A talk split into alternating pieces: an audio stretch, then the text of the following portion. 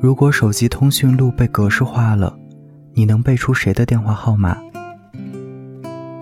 俄剧背叛的女主角阿西亚有丈夫和三个情人，其中一个情人东窗事发，接了她跑路。途中，阿西亚有机会借用别人的电话求救，她拨给了情人之一尼基塔。当时尼基塔以为阿西亚又欺骗了他，正喝得酩酊大醉，听到阿西亚的声音，把电话扔进了马桶。结尾，阿西亚一个人走在街上。尼基塔骑着摩托车赶上来。姑娘，姑娘，怎么了？我还有最后两个问题。什么？你被劫持的时候借的别人的手机，所以你能背下我的手机号码？当然。怎么了？上车。哎，等等，那第二个问题呢？尼基塔从口袋里掏出薄荷绿的小铁盒。姑娘，吃糖吗？尼基塔被阿西亚放了太多次鸽子，已经不知道应不应该相信他。最后促使他做决定的，是一个认识，一个能背出你电话号码的人，一定是爱你的。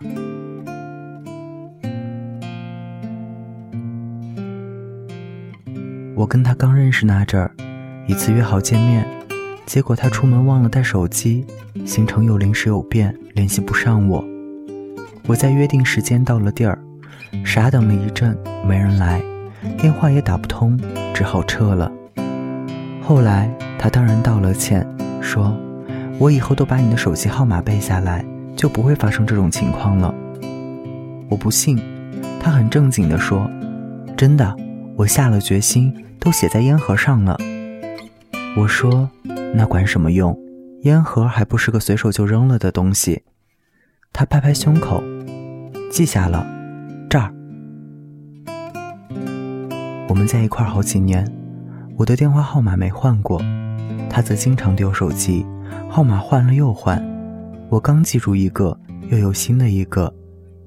一天夜里，我梦见地震了，我把爸妈安置在就近的防空洞，自己爬出来给他拨电话。想确认他是否安全，身边是奔突哀嚎的人群，滩皮斑驳的建筑，空气中满是烟尘。我拿出手机拨他的号码，虔诚如念咏经文。幺八零，嗯，幺八零九，幺八零九四，反复无数次，无论如何记不全。身边有人大喊：“墙塌了，让开！”我眼前一黑。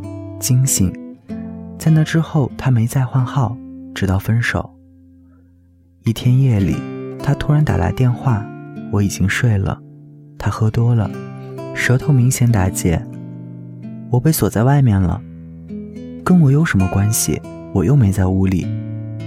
他说他摸遍了全身，没发现钥匙，也许是忘带了，也许是丢了。他跟妈妈住在一起，于是他敲门。可深夜了，老太太睡得沉，听不见。她也不好太大声敲，怕扰了邻居。那我能做什么？你把我家老太太号码告诉我，我给她打电话，让她开门。你自己没有啊？我手机又丢了，刚补的卡，号码都没了，我只记得你的。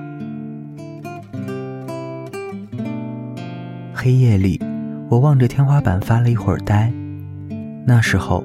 我们已经分开差不多两年，几乎没有任何联系。我试着背出他的电话号码，没能成功。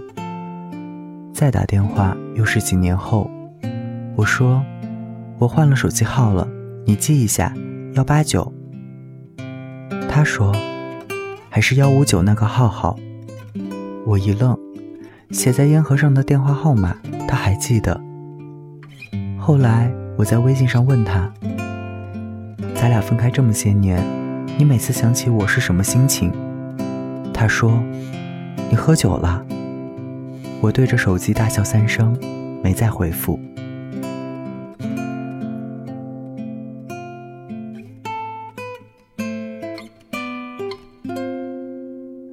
安娜·卡列尼娜的开头，托尔斯泰写了一句话：“幸福的家庭都是一样的，不幸的家庭各有各的不幸。这句话毒害了不少人。当时的恋爱教科书越来越多，爱你的人该与你有心电感应，清楚你的每一条脑回路，像亲爹妈一样，记得你从出生到现在的所有大事迹，信手拈来，如数家珍，研究你如同红学家研究《红楼梦》。这样说来，背下电话号码还算个事儿吗？然而，相对于那些水葱似的年轻姑娘，我们这种姐姐知道，真正能把恋爱守则都能做到的人，往往未必是暖男，而是遇女无数的渣男。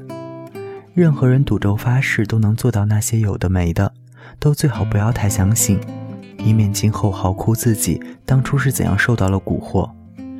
这样说来，背下电话号码又有个屁用？我已经忘了问过他那么酸的问题，之后他却突然回答了我。一想起在一块儿的那几年，你在你挺困难的时候帮了我那么多，心里就很感慨。我盯着手机屏幕上这行字，不伤心也不感动，他只是说了一句大实话：我的困难，他的困难，都过去了。而今，他没有我，我没有他。都过得很好。他这个话，想想来的有点晚，是一个我早就不期待了、忘掉了的问题的答案。幸亏这人宁可凉薄也不浮夸，否则他突然说了爱，我大概就会反问：你喝酒了？爱怎样？不爱怎样？记下的那一串数字，随烟盒上扔掉也好，胸口上深深刻着也好。不过一段陈年关系的副作用，非爱非恨，非你非我，岁月流去一段歌。大家晚安，我是台灯。喂一，唯一的一喂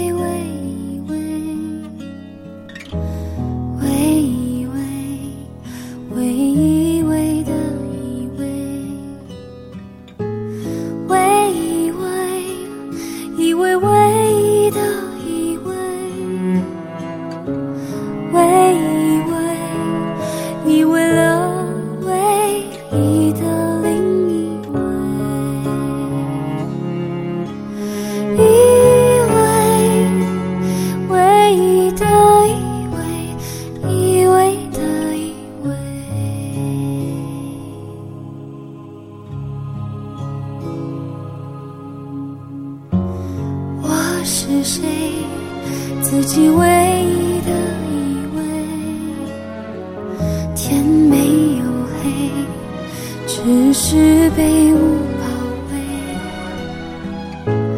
若以为心花已经枯萎，那只会掩饰你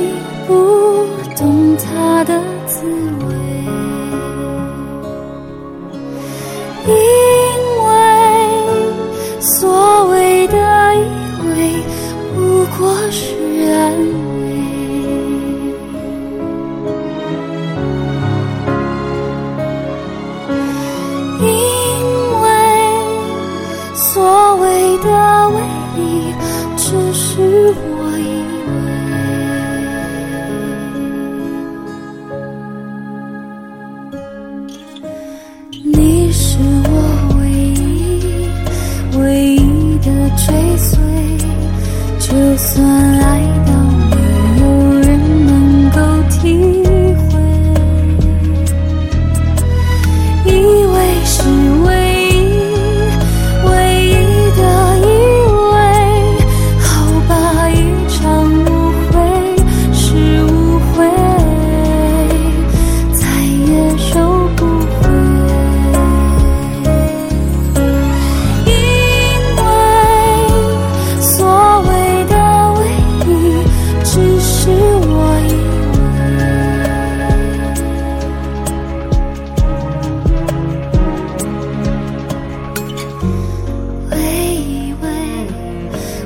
你的依偎。